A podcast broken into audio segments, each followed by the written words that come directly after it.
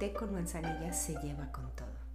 Te invito a uno en este espacio seguro donde platicaremos del infierno que se vive alrededor de los trastornos de la conducta alimenticia y lo más importante, hablaremos de cómo caminar hacia la recuperación total desde un lugar de compasión, aceptación y amor propio.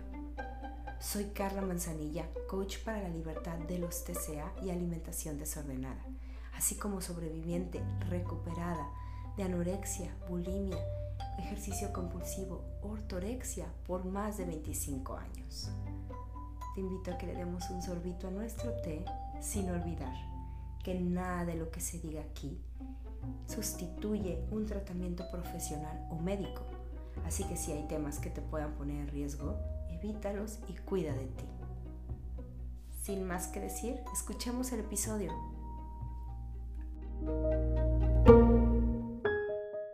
Hola, bienvenidos al segundo episodio de Un té con manzanilla. Y no sé si ya todos se prepararon un té, un café, algo eh, para disfrutar este episodio. Si vas manejando, bueno, lo que tengas para tomar. Y recuerda que esta es una plática entre amigos, entre amigas y más allá, como romper esos silencios que a veces eh, vivimos cuando tenemos un trastorno de la conducta alimenticia o cuando hemos vivido en conductas alimentarias desordenadas por varios años. Hoy el tema es, ¿me puedo recuperar de un trastorno de la conducta alimenticia? Y hay muchos eh, comentarios alrededor de si realmente uno se puede recuperar totalmente o no. Eh, y yo absolutamente te digo que sí te puedes recuperar y te voy a explicar por qué. Eh, hace algunos años o décadas tal vez, o más, se pensaba que un trastorno de la conducta alimenticia, era como una adicción, entonces no era algo que realmente se podía recuperar, se podía controlar, podías vivir em, como regulándolo durante mucho tiempo, pero siempre existía el riesgo de recaer si te volvías a acercar a esas eh, conductas o a, ese, a esa sustancia de la que eras adictiva o a esos comportamientos. Y la verdad es que eso generaba muy poca esperanza. O la generó al menos para mí, para varias personas. Decir, ¿sabes qué? Pues ya me tocó, ya tengo anorexia, ya tengo bulimia, ya eh, como compulsivamente, ya no tengo solución. Puedo controlarlo y voy a intentar, pero pues si recaigo y si toda la vida vivo así, está bien, porque ¿qué más podía hacer? Y era muy desesperanzador en realidad, muy como no había que jugar, o sea, era tanto así como, ¿y para qué juego? Y hoy en día se ha demostrado con diversos estudios, con personas que se han recuperado, y bueno, obviamente yo, eh, que se puede y se puede recuperar al 100% de un trastorno de la conducta alimenticia, eh, a diferencia de lo que antes se creía. Y para poder responder por qué se puede recuperar o cómo, voy a explicarle algunos conceptos que creo que son como claves para este episodio em, que en realidad después sería bueno hacer un episodio acerca de cada uno de los conceptos, sin embargo no podemos dejar de lado. Y a mí en realidad conocer esta parte que no es eh, relacionada con la parte psicoanalítica o psicológica de la anorexia, sin embargo está relacionada de alguna manera, pero entenderlo desde esta parte em, genética, nutricional, eh, me ayudó mucho, en realidad más de lo que yo podría haber esperado, eh, porque me hizo como aterrizar esas ideas que no eran entendibles para mí y que no, que no podía masticar, aunque me explicaran, ok, sí, esto puede venir de un trauma, de la ansiedad, de X o Z, aún así, mis conductas eran como inexplicables. y esta teoría me ha ayudado como a entender por qué actuaba así, por qué era algo tan compulsivo que no podía controlar. Em, y entender la anorexia como, al, como una respuesta genética a un déficit energético fue clave para mí. ¿Y qué es eso? Eh, Tabitha Farrar da muchísimos ejemplos de esto y de hecho escribió un libro que es excepcional, que está aquí. Rehabilítate, eh, Rewire and Recover. Es excepcional. Si lo puedes conseguir, voy a dejar los datos en el episodio. Eh, realmente eh, a mí es uno de los libros que más me ayudó. Y digo esto con mucho cuidado porque hay libros que en lugar de ayudarte, te desayudan, te dan ideas, te confunden, te deprimen. Este en especial no tiene nada que ver con eso y es clave para la recuperación de cualquier persona que tiene anorexia, pero cualquier trastorno restrictivo también. Eh, entonces vamos a imaginarnos como dentro de que, para explicar qué es el déficit energético, y ella pone este ejemplo perfecto del banco. Eh, cuando tú estás endeudadísimo con el banco, imagínate esta situación que ya no tienes para pagar, o sea, simplemente debes y ya no puedes hacer nada. ¿Cómo llegaste a esa situación? Llegaste porque gastaste más de lo que ingresabas a ese banco. De igual manera, y esto sucedió en un déficit financiero. De igual manera, cuando estás en un déficit energético, tu cuerpo consume más energía de la que tú le provees. Y un déficit energético puede ser llamado dieta, que es lo más común. Cuando una persona pierde peso, lo logra porque se mantuvo en un déficit energético para forzar a su cuerpo a utilizar las reservas de grasa que ha tenido guardadas o que están ahí por varios años.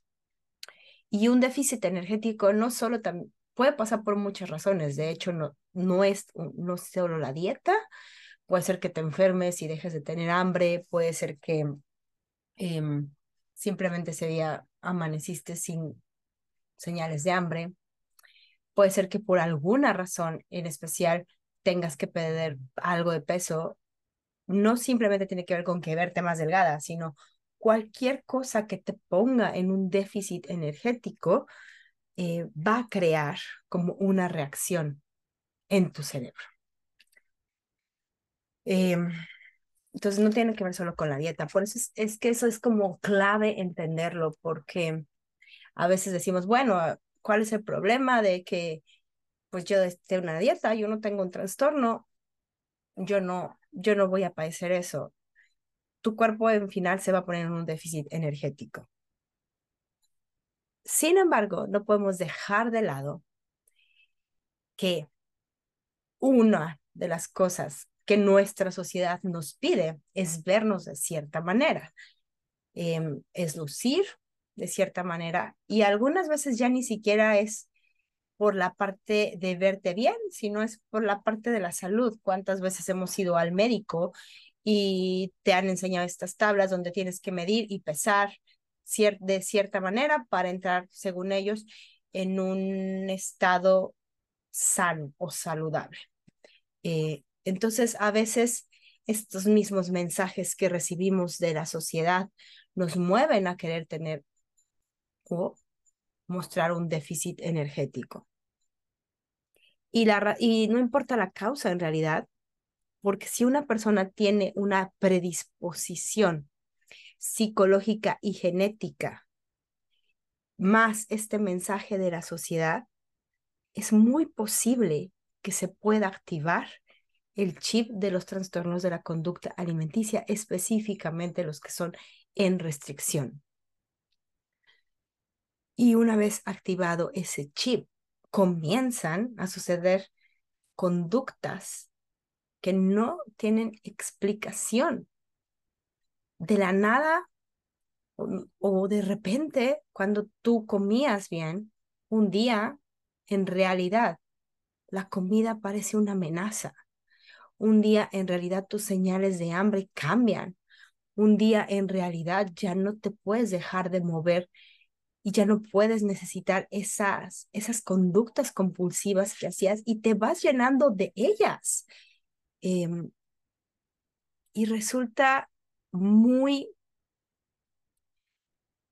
muy desafiante y muy descontrolador para ti entender por qué haces eso.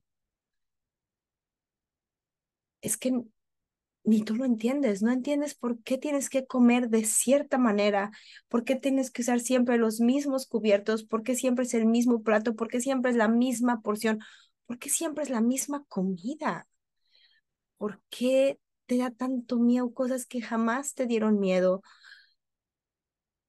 ¿Por qué? E, en realidad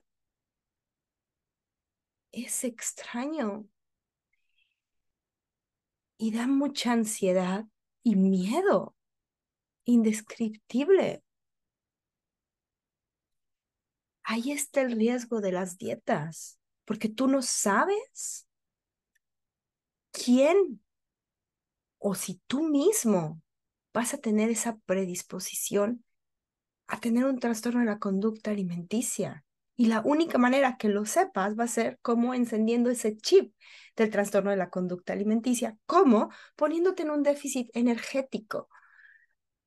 Entonces las dietas no son solo un juego, como a veces inocentemente nos acercamos a ellas, como la primera vez que hiciste una dieta. Nunca fue pensando en tener un trastorno de la conducta alimenticia.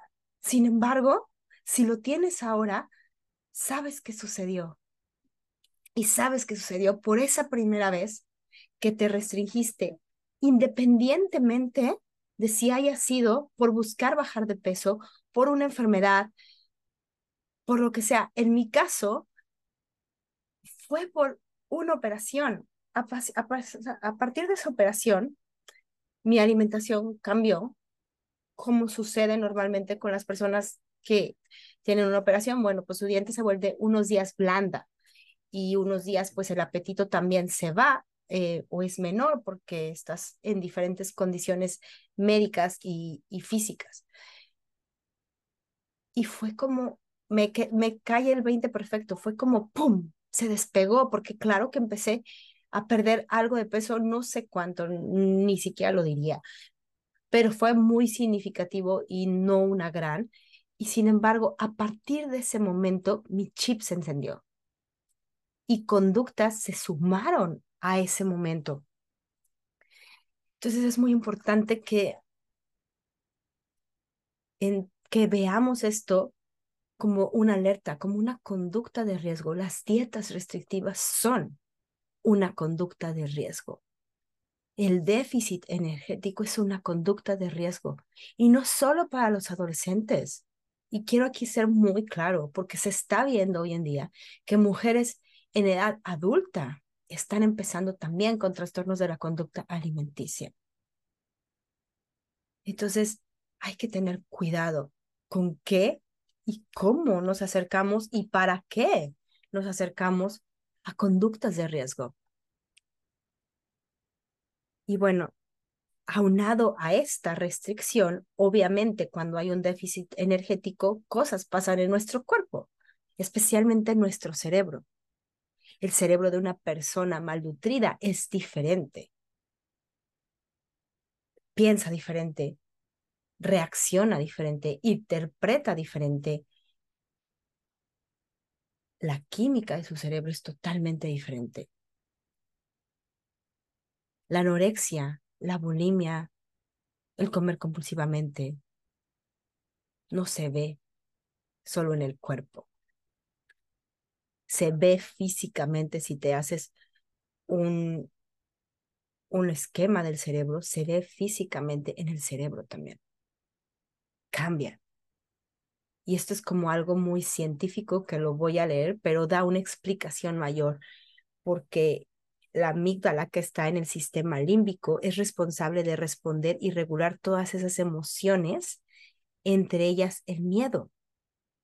Y se ha visto en pacientes que con anorexia principalmente, cuando se les muestra cuerpos recuperados o comida, la amígdala se activa y se activa de manera intensa, eh, mucho más que con personas que no tienen un trastorno de la conducta alimenticia, que pueden ser que sean dietistas constantes, pero aún así se activa diferente en las personas que tienen un trastorno de la conducta alimenticia, específicamente los restrictivos.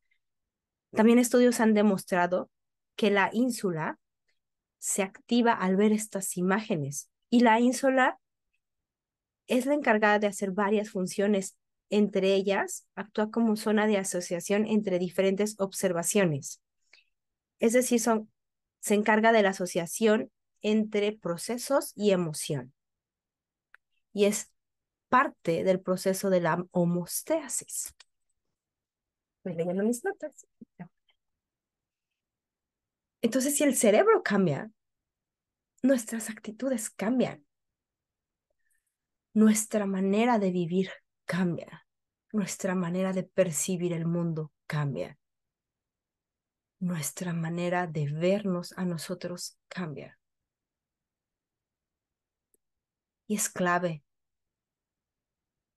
que si tú estás pasando por esto, lo puedas entender.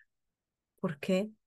porque no es solo acerca de tu cuerpo, no solo es acerca de cómo te ves, es acerca de lo que está pasando dentro de ti. Y no vamos a hablar en este episodio de las consecuencias que tiene la bulimia, el comer por atracón, la anorexia. No es el punto de este episodio. Sin embargo, es importante que sepas que también tu cerebro cambia para que comprendas que al cambiar esa parte de tu mente, específicamente el cerebro y las reacciones que hace, tus actitudes y tus comportamientos no van a ser los que solían ser antes de que padecieras un trastorno de la conducta alimenticia. Y ahí es cuando puedes entender por qué no puedes, literalmente, no puedes recuperarte solo por querer recuperarte. Ahí es cuando entra el entendimiento de que no se trata de tu fuerza de voluntad, sino es más amplio es más intenso el tratamiento que solo tener ganas de recuperarte y que sí se puede sentir como una incapacidad de recuperarte. Una de las claves para la recuperación es dejar de restringirte. Y es lo más difícil de hacer. Suena tan fácil, pero es clave y es vital porque mientras tú no te dejes de restringir, tu cerebro, tu química no va a trabajar. Por lo tanto, la forma en que actúas no va a cambiar. Por lo tanto, nada va a funcionar porque no vas a estar, ah, como decíamos anteriormente, la comida se va a ver una amenaza y se va a ver por una amenaza por algo físico. Y mientras eso físico no cambie, tampoco vas a poder dejar de ver la comida como una amenaza. Entonces, una de las claves principales para cualquier trastorno en la conducta alimenticia es dejar de restringirte y las restricciones en cualquier modo. Eh, otro episodio hablaremos de los tipos de restricciones. Eh, puede ser física, que dejes de comer, puede ser mental, eh, puede ser emocional. Hay muchos tipos de restricciones y el acercarte a un tratamiento te va a ayudar a conocer esas restricciones, cuáles son las que tú generalmente buscas y cómo dejar de hacerlas. Es vital. Eh, responder a las señales de hambre es clave. A veces en la anorexia las señales de hambre no están y tienes que comer sin señales de hambre.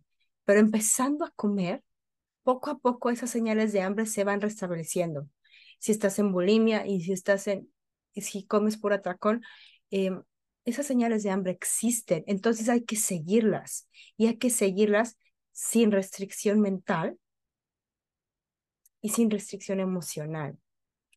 Eh, y ser muy honesto contigo. Porque nadie puede saber si te estás restringiendo mentalmente más que tú. Físicamente se podría notar, pero mentalmente solo tú sabes si realmente querías comer eso o no, si realmente estás teniendo culpa por comerlo o no, solo tú lo sabes. Entonces, es un trabajo de honestidad y, la, y el valor de la honestidad se vuelve clave y vital en tu recuperación. Y no hablo de la honestidad hacia afuera, sino de la honestidad en tu interior, porque la que se va a recuperar eres tú y la que se va a mentir eres tú. La recuperación siempre va a ser desordenada, no hay como una fórmula A más B más C, no la hay.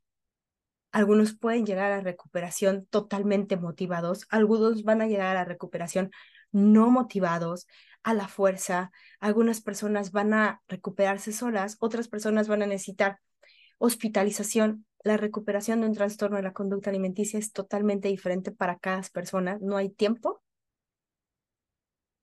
no hay lugar y no hay una fórmula establecida para todos. Lo que sí es muy importante en la mayoría de los casos, y en, no digo, perdón, aquí voy a corregir, no en la mayoría, en todos los casos, es dejar de restringirte. Sin eso no puede haber una recuperación. Em, obviamente, si te estás dejando de restringir, viene también aceptar las señales de hambre. Y en muchas ocasiones, esto si no es en todos los casos, en muchas ocasiones hay una ganancia de peso. Y ahí es cuando, ¡boom!, explotamos. Porque, ok, voy a comer. El proceso se puede ver así, voy a comer. Empiezo a comer. Ok, voy a escuchar mis señales de hambre. Empiezo a comer mis señales de hambre sin restringirme. Pero cuando noto que he ganado peso, es cuando otras cosas se disparan por la misma reacción química que te estaba hablando anteriormente. Y es cuando mucha gente se detiene en el proceso. Cuando el peso llega algún, y también es incontrolable y no se puede saber de qué manera va a llegar. Algunas personas llega de manera rápida, algunas personas va paulatinamente y otras nunca lo tienen. No se sabe. Sin embargo, puede ser algo muy detonante para todos nosotros que hemos sufrido por tantos años un trastorno en la conducta alimenticia. Es, puede ser paralizante y puede detener el proceso de recuperación. Entonces hay que estar abierto, se tiene que saber. Y te lo digo muy sencillo y sé que esto es un proceso largo, no es hacerlo o minimizarlo, por el contrario, eh, quiero decirte que este paso en específico, realimentarte es un proceso y es muy difícil. Cuando saltas ese, ahora viene el siguiente paso que en mi propia experiencia fue ganar peso. Y eso es, uff, terrible. Y junto con eso, parar las conductas de riesgo fue caótico para mí y he escuchado que para muchos específicamente dejar de hacer ejercicio por varios meses y comer al mismo tiempo fue para mí una bomba. Era como mandarme al matadero. O sea, me estás pidiendo que coma y que no me ejercite y que coma muchísimo más de lo que estoy acostumbrada. Uf, pero es que era la única manera. Porque mientras yo siguiera en el déficit energético, no iba a recuperarme. Tenemos que parar el déficit energético, apagar el switch de la anorexia, para que todo vaya fluyendo de mejor manera y se llegue a una recuperación total. ¿Cuánto tiempo? No se sabe pero la recuperación sucede a día a día cuando vas tomando decisiones de recuperación. Eres tú la única que puede recuperarse y eres tú la única que se va a enfrentar a esos miedos, a, esas, a esos momentos paralizantes, descontrolantes, en donde sientes que tu vida literalmente se acaba, que no sabes por dónde salir, que quieres salir corriendo de todos lados, que quieres botar la recuperación, pero es ahí donde tú tienes la última palabra para decidir, para saber que después de ese momento vas a haber avanzado un paso a la recuperación. Y al otro día otro paso a la recuperación. Y al otro día otro paso a la recuperación. Y es día a día. Y un día llegas y puedes sentarte a comer enfrente de las personas lo mismo que ellos comen. Y un día llega y no pudiste hacer ejercicio y está bien. Y un día llega y simplemente tienes ganas de descansar y está bien. Y el día llega. Y ese día cuando notas que de repente no te estresaste por lo que comiste, no te estresaste por no hacer ejercicio, es más, ni notaste cuántas horas estuviste sentada. Algo que me pasaba a mí y seguramente se van a relacionar mucho dentro de estas conductas de riesgo y compulsivas, como solemos hacer la mayoría de las personas que, tenemos un trastorno en la conducta alimenticia, puede ser o contar calorías o ver la comida como macronutrientes. Y a mí me pasaba las dos. Entonces me echaba, o sea, no sé cuántos libros de nutrición leí, eh, pero sabía más o menos cuánto era el contenido calórico de casi todo. y también, obviamente, los macronutrientes, ¿no? Entonces mi mente veía la comida y veía números. Tan, tan, tan, tan. Empezaba, era automático, no era que yo tuviera que esforzarme a pensar. Y luego, plus eso, decía, ok, sí, si tengo lo que, eh, los macronutrientes que según yo tenía que comer. Veía una manzana y no veía una manzana, veía lo que significa la manzana en macronutrientes. Y me acuerdo que le preguntaba, pero ¿cuándo me va a dejar de pasar eso? Es que quiero ver la manzana como manzana y ya, ya no quiero pensar en números. Ya no quiero pensar así, quiero ver la comida como comida. ¿Cuándo me va a pasar eso? Y no sé cuándo me pasó en realidad. No sé cuándo pasó, pero un día no pensé y ni siquiera noté que no estaba pensando. Hoy te puedo decir que veo la comida como comida. Un día dejé de contar calorías automáticamente. Y es sorprendente ver para atrás y saber que sí es cierto, que pasa, que es mágico, que esa fórmula de dejar de restringirte, seguir tus señales de hambre, ser honesto contigo, aceptar tu cuerpo como quiera que se sea y en donde vaya a caer, hacer tu trabajo interno de aceptarte, de conocerte, de reprogramarte, de caminar de abrazarte, de sanar. Funciona. Funciona mágicamente. Lo que no es fácil, con eso no te digo que es fácil, pero funciona. Porque no es fácil tampoco vivir en anorexia y no es fácil vivir en bulimia y no es fácil viviendo con atracones. No es fácil. Ya la vida es difícil para ti. La recuperación va a ser muy difícil. Pero funciona.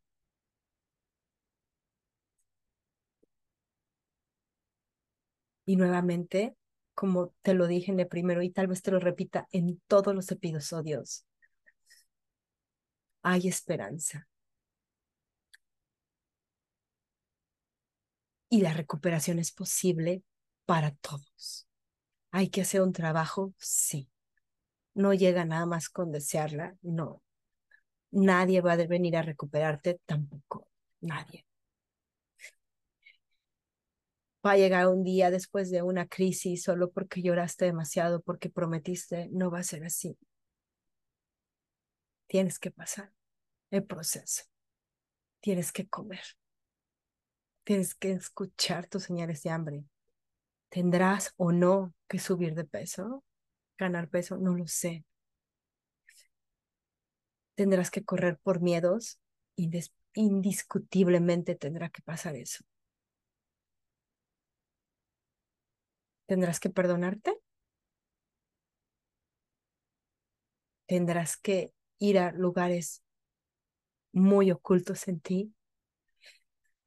Tendrás que sanar, tendrás que tener paciencia, pero vale la pena. Vale mil por ciento la pena. Porque te imaginas estar sentada frente a un plato de comida y simplemente ver comida.